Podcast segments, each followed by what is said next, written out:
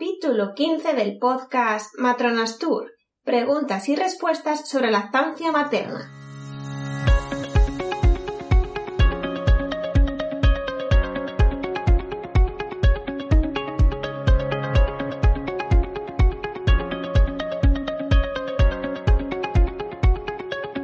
Hola, ¿qué tal? Muy buenas, bienvenidos a Matronas Tour, el podcast en el que hablamos de todos los temas relacionados con el embarazo, el parto, el posparto y más allá. Mi nombre es Tania Casanjana, soy matrona y ahora soy vuestra matrona. ¡Comenzamos!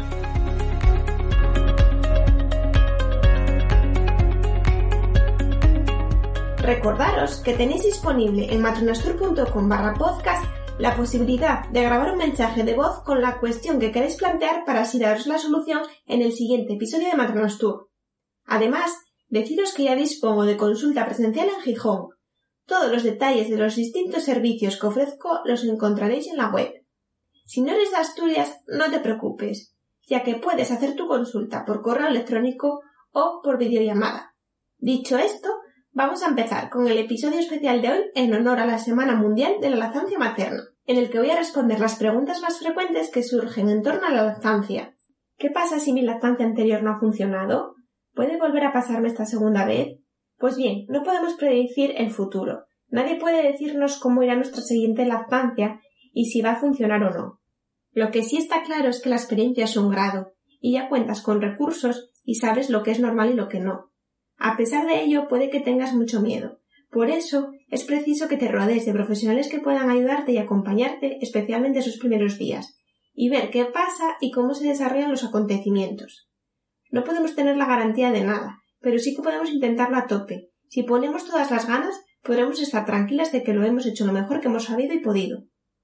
Vamos con otra pregunta. Mi bebé tiene un frenillo corto de la lengua y quiero saber qué repercusiones puede tener. Pues bien, en los últimos años seguro que habéis oído que muchos niños tienen el frenillo corto. Parece que sea un tema de moda y que todas las complicaciones de la lactancia sean por culpa de lo mismo. Si te han dicho que tu bebé tiene el frenillo corto, pueden pasar veras cosas o puede que no pase ninguna. La mayoría de los bebés con frenillo lingual corto pueden encontrar dificultades para mamar, pero muchos otros lo tienen y pueden conseguir que la lactancia funcione correctamente. El frenillo se encuentra insertado debajo de la lengua, dentro de ella.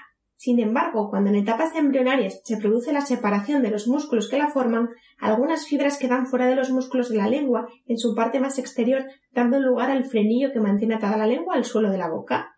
Esto puede impedir que la lengua realice los movimientos que le permiten al bebé extraer la leche del pecho de manera eficaz e indolora. Cuando un frenillo corto interfiere en la lactancia, lo más habitual es que la madre tenga dolor al amamantar, que surjan grietas o bien mastitis de repetición. En el caso de los bebés, lo más frecuente suele ser el escaso aumento de peso. Seguro que habrás oído que los frenillos se clasifican del 1 al 4. Y esto no se trata de menor a mayor gravedad, simplemente es una clasificación anatómica que permite saber en qué punto de la lengua se inserta el frenillo. Si vuestro bebé tiene el frenillo de la lengua corto, lo primero que deberíamos intentar es optimizar el agarre y la postura durante la toma. Si a pesar de ello las molestias o dificultades persisten, se puede intervenir lo antes posible para que así no tenga trascendencia a lo largo de su crecimiento. De hecho, no solo influye para el tema de la lactancia, sino también para el tema del lenguaje, su respiración, su dentición, etc. Si se realiza el corte del frenillo, debemos saber que en la mayoría de los casos se trata de una intervención súper rápida que apenas deja cicatriz temporal en la zona. Por eso es súper importante realizar ejercicios de rehabilitación de la movilidad de la lengua, aparte de para desarrollar toda la musculatura que antes no se movía, también para evitar que el tejido se adhiera de nuevo. Vamos con otra cuestión. ¿Qué es la extracción poderosa o intensiva de leche? Es una técnica que se ha puesto de moda en los últimos años y se dirige a mujeres que tienen alguna dificultad en la producción de leche. Lo que se consigue con ella es teóricamente un aumento de la producción de leche. Pero claro, ¿es adecuada en todos los casos? La respuesta es no. Esta técnica requiere una gran disponibilidad física y mucha fortaleza emocional. Se trata de un proceso que inicialmente no parece exigente y se contempla como una opción válida y asequible. Sin embargo, las madres que lo practican muchas veces terminan el proceso agotadas y frustradas. Hay diversas opciones para poner en práctica esta técnica, a pesar de que la base es la misma, seguir dando el pecho al bebé de forma directa y usar de manera recurrente el sacaleches. Este uso de sacaleches lleva a que las madres tengan que usarlo de 5 a 10 minutos cada hora con una pausa nocturna de entre 4 y 6 horas durante dos días seguidos. De esta manera se crean picos de prolactina y por eso se aumenta la producción de leche. Los casos en que suele recomendarse este tipo de extracción son sobre todo dos. Cuando la madre necesite aumentar su suministro de leche de manera rápida, por ejemplo en bebés prematuros o ingresados en neonatos o situaciones de emergencia, y también junto con el acompañamiento de una profesional experta cuando es preciso valorar si la glándula mamaria es capaz de responder a la demanda, pues de esta manera se puede confirmar si existen o no dificultades en la producción de leche. Cosas que son importantes a saber antes de iniciar cualquier ciclo de extracción poderosa son que vas a requerir ayuda por parte de tus familiares, sobre todo de tu pareja, ya que no vas a tener tiempo para nada. Es fundamental usar un sacaleches doble para que el proceso sea totalmente eficaz. Las extracciones deben realizarse en un espacio que te resulte lo más cómodo posible. Debes seguir amamantando a tu bebé de manera directa un mínimo de ocho veces en 24 horas y que no siempre se consigue un aumento en la producción de leche. Una vez que sabes todo esto, el proceso se lleva a cabo de la siguiente manera. Se empezaría a usar el sacaleches 10 minutos cada hora y durante la noche las extracciones pueden ser cada 4 o 6 horas para que puedas dormir. Cuando en cada extracción entre los dos pechos consigas de 15 a 20 mililitros por hora, puedes empezar a distanciar las extracciones de manera que pasen a ser sesiones de bombeo de 20 minutos cada dos horas y debe seguir así tanto si aumenta o no la producción durante dos días. Según sea necesario, la leche conseguida puedes congelarla o bien administrársela directamente al bebé. Es muy importante que si has conseguido este aumento de producción y quieres dejar de usar el salcaleches de manera intensiva, mantengas los días posteriores al proceso un control sobre el pecho, para evitar que queden zonas con leche retenida, bultos o dolor que podrían afectar al transcurso de la lactancia. Si tu bebé nace de forma prematura, existe una técnica de extracción que optimiza la producción de leche y se llama extracción combinada. Sobre todo en aquellos casos en los que se prevé que no van a poder mamar de manera inmediata. Los beneficios de este tipo de extracción son que empleando esta técnica las madres pueden conseguir hasta un 48% más de leche, que la leche materna conseguida contiene el doble de grasa que realizando una extracción al uso y que la producción de leche no se estanca, sino que sigue aumentando a lo largo de las primeras ocho semanas. Consiste en una técnica relativamente simple que busca la optimización entre la extracción manual y la mecánica. Para realizar esta técnica es necesario empezar siempre el proceso con un masaje en el pecho para estimular la salida de la leche, usar un extractor doble para que sea más efectivo y durante el proceso de extracción doble aplicar compresión mamaria, es decir, comprimir el pecho colocando la mano en forma de C por todo el tejido mamario y una vez terminada la extracción doble, hacer una extracción manual en ambos pechos. Las mujeres terminan este proceso en unos 25 minutos e idealmente la extracción se repite unas 8 veces a lo largo de las 24 horas del día. Una duda muy frecuente que suele aparecer durante el periodo de lactancia es si es necesario tomar suplementos nutricionales. Y en realidad, si no tienes una carencia concreta, no necesitas ningún multivitamínico creado para la lactancia, ya que suelen ser muy caros y no tienen ninguna trascendencia para la salud de la madre. No obstante, según la zona en la que estés viviendo, pueden existir recomendaciones específicas. Por ejemplo, en nuestro país, en el caso de que la mujer no tome diariamente las raciones de lácteos recomendadas y tampoco consuma sal en las comidas, debería tomar hasta 200 microgramos de yodo al día, al igual que en el embarazo. Vamos con otra pregunta. Estoy destetando a mi bebé. ¿Qué leche de fórmula tengo que darle? La clave para saber qué leche artificial es la adecuada para tu hijo va a depender sobre todo de la edad que tenga en el momento en que deje el pecho y también de las preferencias familiares. De los 0 a los 6 meses se recomiendan las fórmulas de inicio tipo 1. De los 6 a los 12 meses verás que recomienden leches de continuación. Sin embargo, puedes seguir perfectamente con la leche tipo 1 que va a ser la más parecida a la leche materna. Esto se debe a que las leches de continuación contienen azúcares y proteínas extra que tu bebé no necesita. A partir del año de vida ya podría tomar leche entera, y en cuanto a los niños de cualquier edad con alergia a la proteína de leche de vaca, habría que utilizar fórmulas especiales para bebés sin proteína de leche de vaca, que siempre estarán recetadas por un profesional sanitario. Aquellas familias veganas utilizarán fórmulas especiales para bebés sin proteína de leche de vaca, que siempre estarán recetadas también por un profesional sanitario. Continuando con el tema del destete, ¿en qué situación creéis que va a ser más fácil destetar a un niño a partir del año de vida? Pues bien, los niños usan el pecho para muchas cosas en su vida, y la principal no siempre es comer. El pecho durante la crianza de nuestro hijo es una herramienta esencial que nos facilita el trabajo y que genera mucha tranquilidad y calma al bebé. Es muchas veces su salvavidas, y es que la teta le sirve para todo. Por eso decimos que la leche materna es un alimento emocional. ¿Y cuándo va a ser más fácil? Pues cuando el niño coma una buena cantidad y variedad de alimentos sólidos, cuando sepa dormirse sin el pecho o se duerma con otras personas, cuando sepa consolarse sin el pecho, cuando mame poco de noche o lo haga de manera esporádica, si ha reducido el número de tomas, si el bebé sabe beber en vaso o taza y si como madre te sientes preparada para ello y tienes el apoyo necesario. Cuantas más premisas este listado cumple el bebé, pues más fácil se podrá destetar. Vamos ahora a hablar sobre una pregunta en torno al agarre. Un bebé de cuatro meses y medio, que siempre se agarraba perfectamente al pecho, y ahora cierra más la boca y no hay manera de recolocarlo. ¿Cómo se puede hacer para mejorar este agarre? Pues bien, durante los tres primeros meses aproximadamente es importante revisar que el agarre del bebé sea lo más efectivo posible, la boca muy abierta y la nariz y mentón tocando el pecho. De esta manera la toma es placentera y eficaz. Una vez que el bebé supera los tres meses, el agarre ya no es algo tan importante. Los bebés llegan a mamar de la punta del pezón muy separados de nuestro cuerpo y a veces con la boca bastante cerrada. Cuando crecen un poco, incluso adoptan posturas imposibles. En esta etapa, aunque hagan todo esto, normalmente no sentimos dolor y la transferencia de leche es buena y ya no es necesario estar tan pendiente de cómo mama el bebé. ¿Qué puedo hacer cuando el bebé se atraganta y rechaza el pecho? Seguramente que lo que te parece atragantamiento es probable que sea causa de un reflejo de eyección hiperactivo. En algunas mujeres el reflejo de salida de la leche es tan potente y la leche sale con tanta fuerza que el niño no es capaz de gestionar toda la leche que le llega. Cuando esto pasa, el bebé suele estar inquieto en el pecho, mama haciendo ruidos con la lengua o se le escapa la leche por todas partes. Para que el niño pueda gestionar mejor esta leche, podemos intentar varias cosas. Uno, que sería estimular el pecho para producir un reflejo de eyección y esperar a que deje de salir leche a chorro. Dos, recostarnos hacia atrás para que la gravedad ayude a que la leche salga más despacito y el bebé pueda succionar con más facilidad. Y por último, colocar la mano plana en la parte superior del pecho para frenar el flujo de la leche. A medida que los bebés crecen y aprenden a mamar cada vez con más eficacia, suelen gestionar mejor el flujo de la leche y se atragantan mucho menos. Vamos con otra pregunta. ¿Es compatible la depilación láser con la lactancia? Pues tanto la depilación por láser como la luz pulsada son totalmente compatibles con la lactancia materna. No hay ningún riesgo en realizarlas mientras estás amamantando.